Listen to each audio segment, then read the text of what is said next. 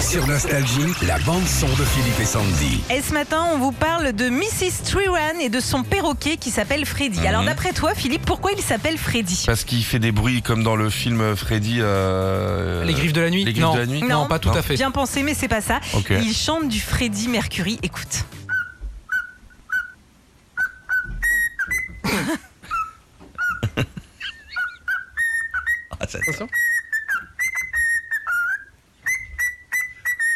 C'est bête, mais c'est génial. Vous avez reconnu, c'était euh, Another One Tirely Bites the Dust. Pimpon sur le chihuahua. Mais il fait aussi Radio Gaga. Écoute. Oh, c'est génial.